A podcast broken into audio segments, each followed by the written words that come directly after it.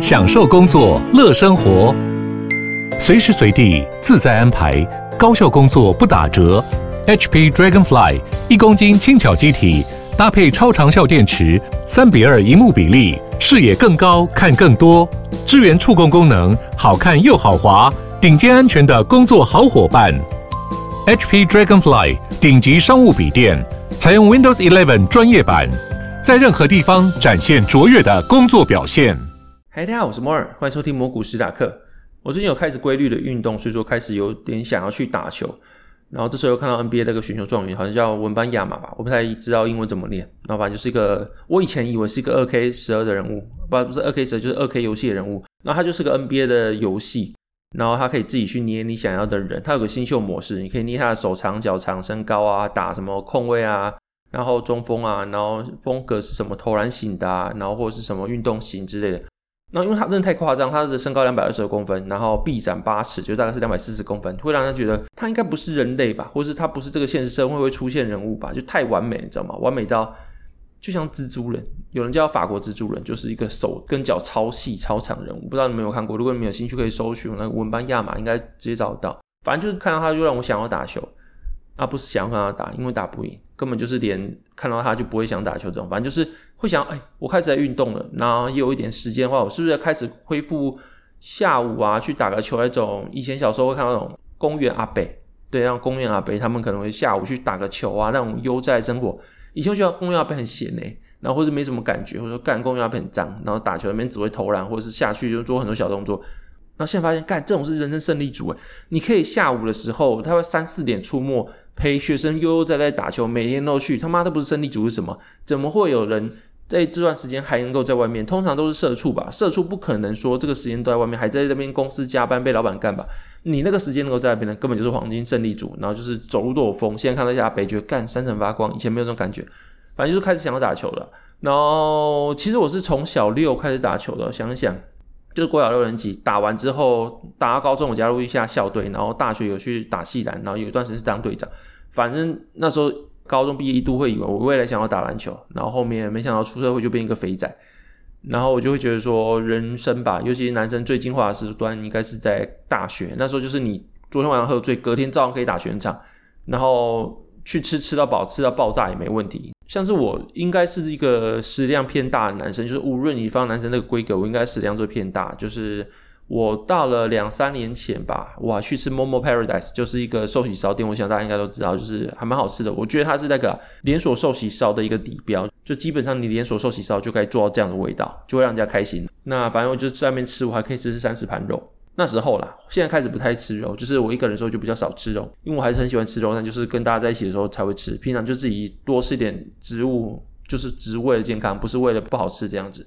我刚讲哪里？为什么讲到这个啊？总之我就觉得大学是一个人生非常精华的时候啦，那就是吃的多啊，然后运动量又多啊，然后喝酒，隔天还直接可以代谢酒精，开始直接跑全场都不是问题。然后现在可能走个楼梯三四头就差你升天这样子。那这就让我想到最近的新闻，就是热炒店的白饭事件。我想大家应该就知道这个内容了。反正就是有几个大学生打电话去热炒店，说他们有二十几个人到场，结果到的时候大概是二十七个人，然后瞬间就把人家饭吃完了嘛。然后后面争议的点是说店家有没有补饭，然后还有学生觉得他们花了几个人啊，二十七个人花了两千九百块，所以说一个人摊两百五十块。然后那个总召就说什么啊，我一个人只有吃到一点二碗饭呐、啊，我要摊两百二十五块，两百五十五块很不合理啊。然后就开始网络上的人说什么两百五十五块的热炒店能点什么，反正就是这种价值观的争吵。然后后面他们中间有和解，在那个北科大的他们的可能系主任等等带领下，他们有去和解。可和解完没多久，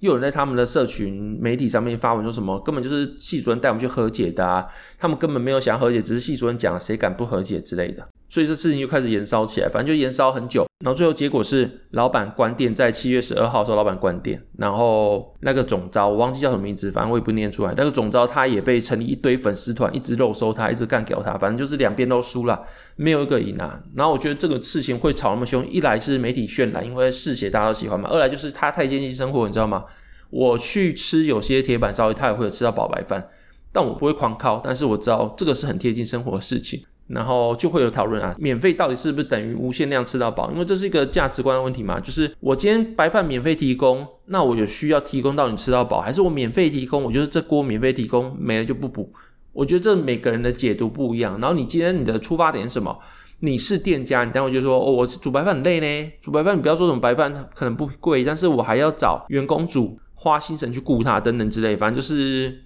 这个每个人价值观不一样。如果你今天是消费者，会觉得说，我去买你的东西，我是冲着白饭吃到饱，那我冲着白饭吃到饱，免费对我来说就是吃到饱意思。反正就两边的人都有不同的想法啦。那如果你是店家，当然就说，哦，这样子我漏洞很多啊。如果你今天真的故意来搞我，找什么吃到饱的大王来的话，我是不是就很容易亏？那所以我就真的是我的意思，就只是我限量提供，免费给你吃。然后每个人的出发点不一样，观点就不一样。反正吵不完啦，世界上不会有个东西，它真的是有个公允的。像这件事情，我也觉得说，你每个出发点都不一样。不过比较合理的可以拿出来讨论，就是你二十几个人吃饭，本就应该定位嘛。然后这不是吃多少钱的问题，你今天吃一百块，你今天吃两百五十块，你今天吃五百块、六百块一样，或是你去吃无菜单料理，二十几个人，你每个价位的东西，你本来就是该定位，你二十几个人本来就该定位，这是店家行政忙不忙得过来的问题。二来就是你补不起白饭没关系，你有很多补救方法，比如说你就烫个面嘛，或者是你就去旁边跟人家调白饭去买白饭之类的，或是你店家互相 cover 之类，我觉得应该还是有办法啦。那你觉得这个太麻烦，你当然也可以再煮嘛，硬催硬煮，然后煮不出来就有效沟通嘛。然后觉得应该是沟通也是没做好，后面被刷一星是很不爽的事情。但是当下沟通一定有些要善尽的地方嘛，反正就是你可以很多方法去 cover 这件事情。就算这个一群人来，你看也要认了吧，因为公关这件事情就是啊，你没做好一百次都没关系，你他妈一次没做好，然后那次就刚好爆了，你可能就毁了。像这个店家他就关店，我当然不知道这关店是他真的是商誉毁了还是怎么样，反正就是店家有说他被很多人。打电话来屌啊，然后网络上有很多人去屌他，然后我相信学生应该也是很多人屌他，可能知道他的电话之类，他也被肉搜之类，反正就是这个双输哦。如果这时候有一个什么线上课程，开一个什么白饭之乱，你必须学到的公关学，我看着一定超卖，而且一定超蹭。这个如果这时候有人出来的话，那应该超屌这样子。那反正就是就会让我想到啦，以前在台南的时候，我也是蛮爱吃吃到饱，那时候我大学生的时候。台南的体育馆对面有一间寿喜烧吃到饱，叫做秋城，不知道大家知不知道？它是一九九元吃到饱，就不是白饭而已啊，肉还有菜什么之类，就是一百九十元让你吃到饱。但它的切工也他妈真的了得，就是你送上来肉，它是可以看到对面的，就是你一般肉是放在黑色盘子送上来嘛，它肉你是可以看到后面对面黑色的盘子的。那当然正常啊，一九九你多吃一点就花了。但是我就觉得那个薄度是我在别的地方没看，我就是印象深刻，一种回忆啊。反正就在对面体育馆对面有个叫秋城的吃到饱，然后那时候我们真是一群大学生，三四个人真的去吃到老板不要不要的。所以出社会之后会开始慢慢的改观，就是你会觉得说你吃那么多干嘛？以前是会想要吃回本，但是后面会觉得吃回本跟保留快乐是不一样。就吃回本像是一个心理的欲望，就是你真的吃回本了，但你肚子很痛，快要吐出来的时候，你其实不快乐，但是我觉得实在，这应该不会太冲突或者太难理解，就是快乐跟。心里获得满足不一定是两件同样的事情，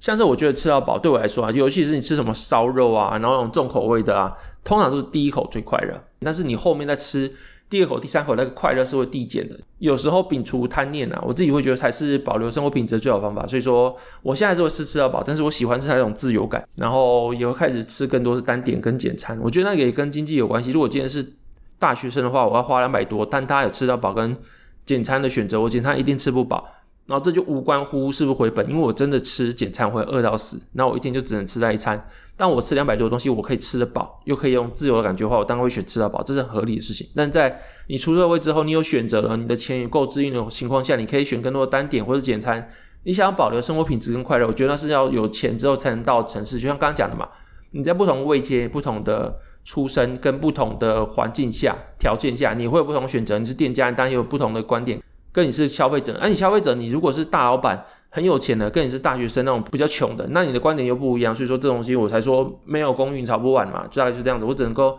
挑几个比较客观讲，你应该要定位嘛，啊，你应该要沟通嘛，或者你的应急措施没做好之类的。所以大家可能会说什么很气愤，这个大学生未来你就知道啦，然后什么挺店家派会说什么这种人出社会，这个污名会跟他一辈子。但其实人是健忘的，我就不信有人能记到二十七个人名字，这对他们说可能也只是一刻。你要说他们毁了店家嘛之类的，我觉得你也不能说什么。单纯的结构或单纯的去脉络化，就是哦，就是这件事情才导致店家怎么样，这就是他们人生的一课吧。就是他们会真的知道说，他们做的事情会有后果，哎这后果并不一定是只有自己要承担，也有可能会溢散到其他社会大众或跟他在一起人，或跟他对立面。他们现在可能会很爽，有些人可能会很爽，说什么店家终于倒了，社会正义啊，你看弄我就是该让你死之类，但是。当你出社会之后，你就会觉得这是人生的一课啦。然后有些事情不不是你想象的这样子，并不是他今天跟你站在对立面，他就是邪恶的人，就是正义的，或是说什么他今天不补白饭给你，他就该倒，他也活该。一来就是你有什么量刑的问题，你有刑责，或是你做的事情跟你承受的惩罚是不是同一致的，严重程度是不是适当的。二来就是，就算对方今天没有补百万给你好了，但他在另一面，他可能是一个赚钱的老公，或是一个对女儿很好的爸爸，或什么之类。他今天的出发点可能也只是因为赚钱养家里。所以说，今天你的对立面他有其他的面相，然后彼此之间也不一样。或是你首先是店家，就是我们那个吃到饱小孩，几百为什么吃那么多之类，但他说不定也只是家里比较穷，然后他会通常朋友约他才去，然后去的时候他因为想要吃饱一点，对他来说可能两百五十五真的蛮多的。然后他说吃饱一点，通常他也不跟家里要钱，然后他也会自己打工之类。然后对他来说，这餐他被约去了，那他当然要多吃一点之类的。反正就是他可能也是有孝顺的成分在里面。那每个人就是不同的出发点，就不是说什么今天他在对立面，他就是邪恶的，你就跟他争你死我活。我会觉得这种感觉啦，反正就是对彼此来说都是一刻吧。然后没有什么事情应该是过不下去，你会爬起来，然后这事件终究也会被遗忘。就过去再怎么热炒事情，你过两三年之后都没有人记得这件事情了。所以，当生活过下去之后，你应该要从这里面学到一课，我觉得是比较合理的事情。然后不是说什么哦，这件事情会跟你一辈子，通常没有事情会跟你一辈子。可是说真的啦，就是你出社会之后，你三十岁之后，你也会觉得你身体应该不需要吃那么多东西。像我现在开始吃素，也不是因为我喜欢吃素啊，也不是吃素啊，就是会吃比较多的素食的东西，也不是因为我喜欢吃素食啊。我超讨厌吃菜的以前，然后我现在比较喜欢吃，顶多就是豆皮那种黄豆制品。你说蔬菜，我也是还好。但为什么？就是我觉得我身体需要嘛。然后像是我为什么不吃那么东西？我觉得我身体不需要啊。吃完身体不舒服，然后反馈生理反馈会让你觉得说不太舒服这种感觉。所以有时候你会怀念啊，就是以前那种你想跟别人翘课去吃吃到饱，然后就一群人一呼百应一起去的感觉，或者你打一个晚上的球之后，晚上九点十点还能去某个人的家里阳台去那边喝酒，然后喝一喝喝一喝，然后喝得很醉了，晚上回家睡觉之后，隔天还能照样去上课。虽然说可能我是翘课了，反正就是。酒精代谢速度很快啊，然后隔天又去吃吃到饱啊，然后你长期这么做的时候，你会觉得说这是理所当然的，大家就是会聚在一起，大家就是一起一呼百应去喝酒打球，然后大家永远都是在彼此身边。但是当你脱离这个时间之后久了，现在回想起来。一来你的生活没办法这么过，因为你有家庭，或是你有自己的工作之类，反正就是你不可能一呼马上到，你有很多很多的限制跟 concern。二来就是你要这么做，你想这么做，你的身体也不行了，你没办法说你喝了酒喝到九点、十点、十一点、十二点，然后你隔天还能够照样去做你的事情，没办法，你的酒精没办法代谢，它真的可能会在你的身体里超久，会让你痛苦很久，然后你就明天什么事都不用做。所以就像我讲，就算你今天想要好了，你想要再重温一下好了，你的心里想。但你的生理不行，生活也不允许了。总而之，这给我的一些提醒，反而是我已经过那个年纪，就会有点怀念吧。然后也没有到惋惜，因为现生活也不错，但就是一个很怀念那时候的感觉，一个怀念那时候的时光了。那今天进入市场话题，所以我最近的持股其实 好像是需要去技改一下，就是我的重达被狙击了两次，然后机体不知道几次，四五次了吧，反正就是看被巴利利狙击到摇摇欲坠。那目前的话，我除了看这个重打嘛，它是 AI 跟记忆体循环以外，我还会去看。奥运循环，因为明年是奥运嘛，所以说你会有很多的船产，它会开始发动，就是每四年一次发动，它也是一个小循环这样子，那是蛮稳定的，有周期性的循环。那那个之后可能有时间再谈。那今天我想谈的是两个，一个是纳斯达克的特殊权重调整，另外一个就是 CPI 的数据跟它的后续。那首先就是七月二十四号的时候，纳斯达克一百它会进行一个叫特殊的权重调整，就 Special Rebalance。根据规则的话，如果占的权重最大几间公司，就是指占的指数的权重超过四点五帕的公司，总合起来超过四十八帕的话，纳斯达克就要对它做调整，让他们不会在指数的总权重超过四十帕。那目前的话，纳斯达克好像调整过两次，一个是在一九九八年跟二零一一年各调整过一次。然后在七月七号之前呢，微软、苹果、Google、还有 Nvidia、亚马逊、特斯拉还有 Meta 这七间公司，他们已经在纳斯达克一百的五十五趴权重，所以说他们要降到四十趴，就必须卖出十五趴的 total 的这些股票总合起来的股份，因为这个会联动很多事情。像如果你今天纳斯达克的权重调整的话，你是不是很多很多商品，比如说你的 Invesco QQQ，很多很多指数追踪的商品都会跟着调整。然后纳斯达克一百就是全世界三大指数之一，它所调整的量会非常可怕，所以说就会很多分析师说，就算这些被调整的是大型公司，全世界最大的几间公司好了，这个非常非常大的卖压，短期内对他们来说两三天一两天内可能还是有非常大的影响，造成个一两趴之类的跌幅。但是长期来说是没有影响的，因为就算今天纳斯达克一百把这些东西调到四十八好，这些公司主要还是占它比较大的份额，所以说长期来说可能会有一点影响。但你要说会有一个绝对性的影响嘛？其实对于纳斯达克一百来说还好。那这个等下再谈。总之，因为你今天要卖嘛，那你这十五趴的钱你要拿去买什么？那所以就很多很多人去预测，像富国银行跟美国银行就会预测说啊，今天这个钱卖掉之后，他去买什么东西纳入指数。然后他们有列了一系列他们预测的名单，然后比较重复的，就这两个就重叠的，就只有两个，一个是易资，就是 MDLZ 跟直觉外科公司 ISRG 这两个公司，他们预测有重叠的名单。然后剩下你们想看的话，可以上网找一下他们名单有什么。然后对于这件事情啊，我主要的想法有几点，一个是说，就算今天他们短期内被纳斯达克一百卖，我是说微软这几间公司被他们卖掉了很大的份额的股票。好了，长期来说，他们还是在指数的主导地位，所以说你要说对指数很大影响嘛，其实还好。当然，当天个股可能会很大影响，但是过几年后就会被市场消化。但是这个这么大量体，如果能灌到一间小公司，那应该是蛮惊人的一个股价的涨跌幅这样子。然后第二个，我会觉得比较需要讨论是，这样纳斯达克算纯指数吗？我觉得过去有人去谈它，就是因为它剔除银行股了嘛，所以那时候就有人说它不是纯指数了。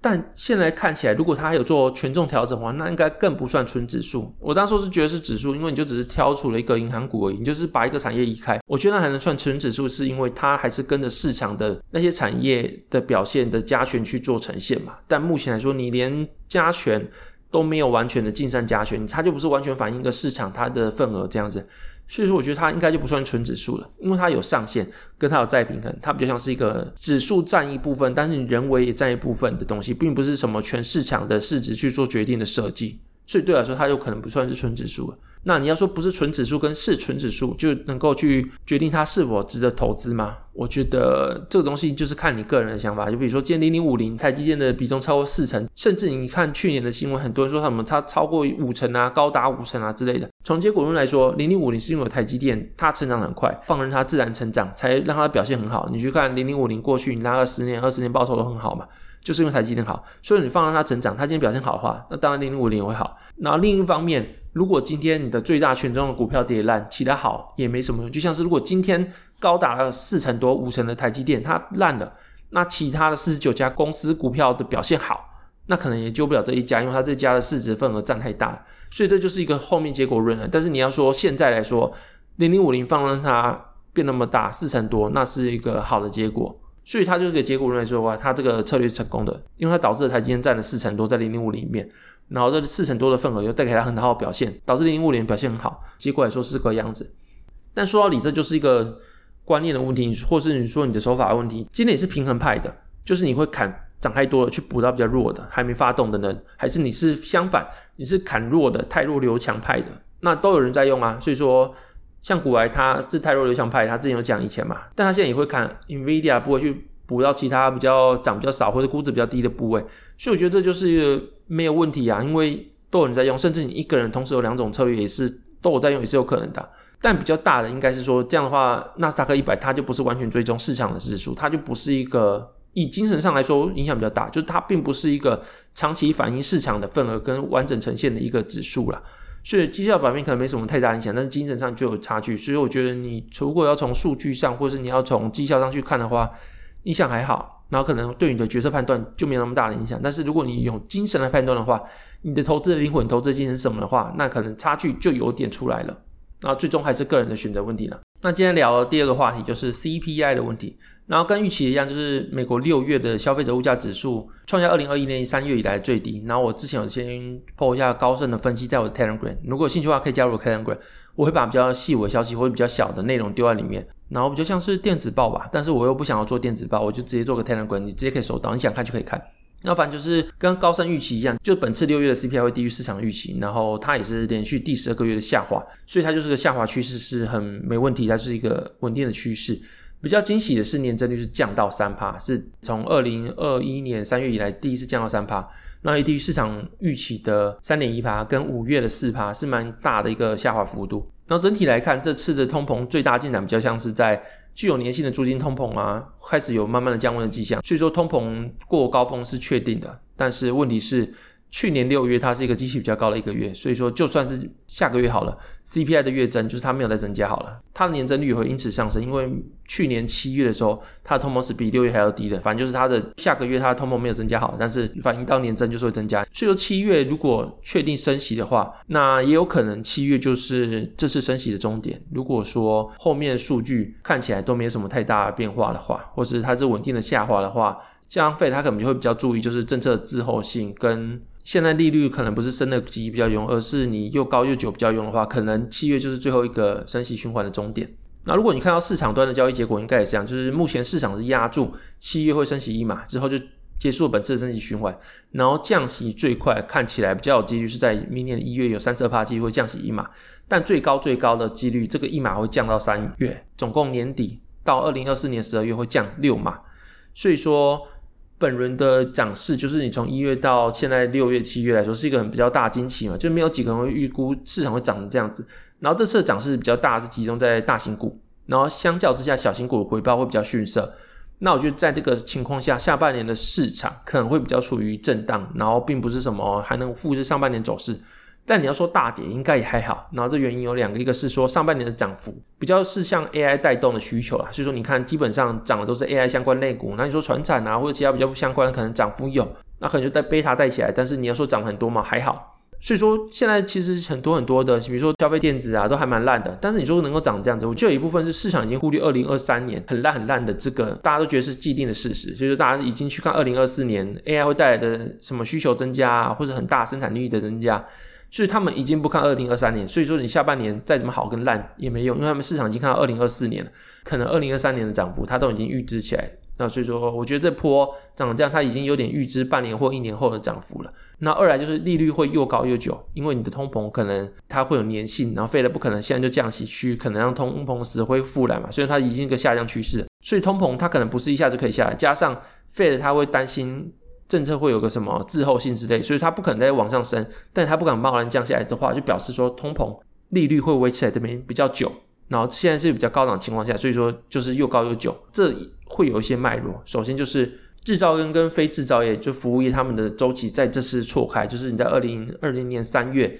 钱一灌进去之后，制造业开始工人回来开始生产，然后大家关在家里不知道干嘛，开始消费，所以说制造业的循环是先起来的，带动股市到达高峰。那波主要是制造业带起来的嘛，然后服务业还是死啊，因为大家还是关在家里。你说什么看电影吗？你说什么去游轮玩吗？你说什么出来吃饭？大家都蛮惨，因为你还是怕被传染，然后加上政策也可能不让你出来之类。所以说制造业已经很猛了，大家买东西已经买很爽，但是你要说真的去服务你的服务业、观光旅游，又没还没起来。然后后面制造业开始往下走衰退之后呢，服务业才起来，因为那时候解封，大家出来玩报复性旅游嘛。可那时候大家东西已经买够了，或者你说网购已经买够，所以就会有一个制造业往下，但服务业往上的周期。那后面目前看起来服务业会下来嘛？看起来是不会，还很火热。你去看就业情况下，专业技术人员以外，其实各性质服务业人数还没回到疫情前的水准。然后掉最多的就是休闲娱乐，然后现在拉拉最快也是这个休闲娱乐，他们所招聘人数最多。但尽管如此，好了。还是没有回到疫情前人数水准，而这不是因为你的服务业的需求没那么多，而是没有供给，就是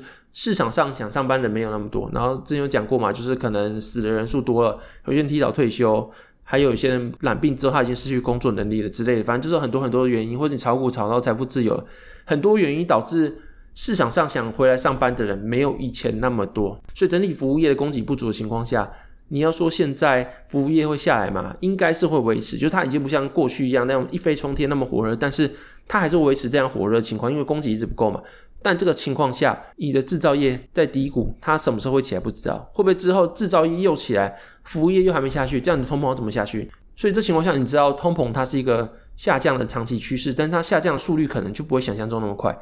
当你下降的速度不快的话，你要利率要往下降。那也很难降，所以说才会说，刚刚利率可能会又长又久，就是因为你的通膨可能下来会慢慢越来越难，因为服务业跟制造业周期是错置，哪天制造业起来，服务业又还没下去的情况下，你的通膨可能还会被垫在这个地方。然后如果你的利率很长很久的话，那代表什么？代表你的小型股在高利率下，你估值的压力很大。当大型股已经涨回了快要疫情前的水准，但是小型股它在高利率下面，你的估值压力很大的情况下，一来它融资有问题，二来它可能在这个下面的话，它的估值释放又很难，所以说它可能会倒闭，可能会有很多很多奇怪的问题出现。所以这个情况下，你说下半年会有个很大的涨幅吗？我觉得目前看起来还好。就可能是一个横盘震荡吧，就是它可能有基本面支撑的，就真的是表现很好，所以说它可能股价维持在这边是 OK 的，或是 AI 带动生产力会让人家无法忽视，所以说会估值撑在这边很合理。但是你说下半年你已经预知了二零二三年下半年的涨幅之后呢，你还要有个很大的涨幅吗？我就看不到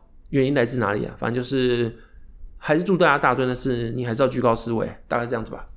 那今天进入讲话时间，第一个笑话是。大便跟小便两个是好朋友。有一天大便死掉之后，小便很难过。那天就说：“我好想大便哦。”第二个笑话是在一间门庭若市的店里面，有个男子跟服务人员说：“我是贵宾呢，凭什么要排队？”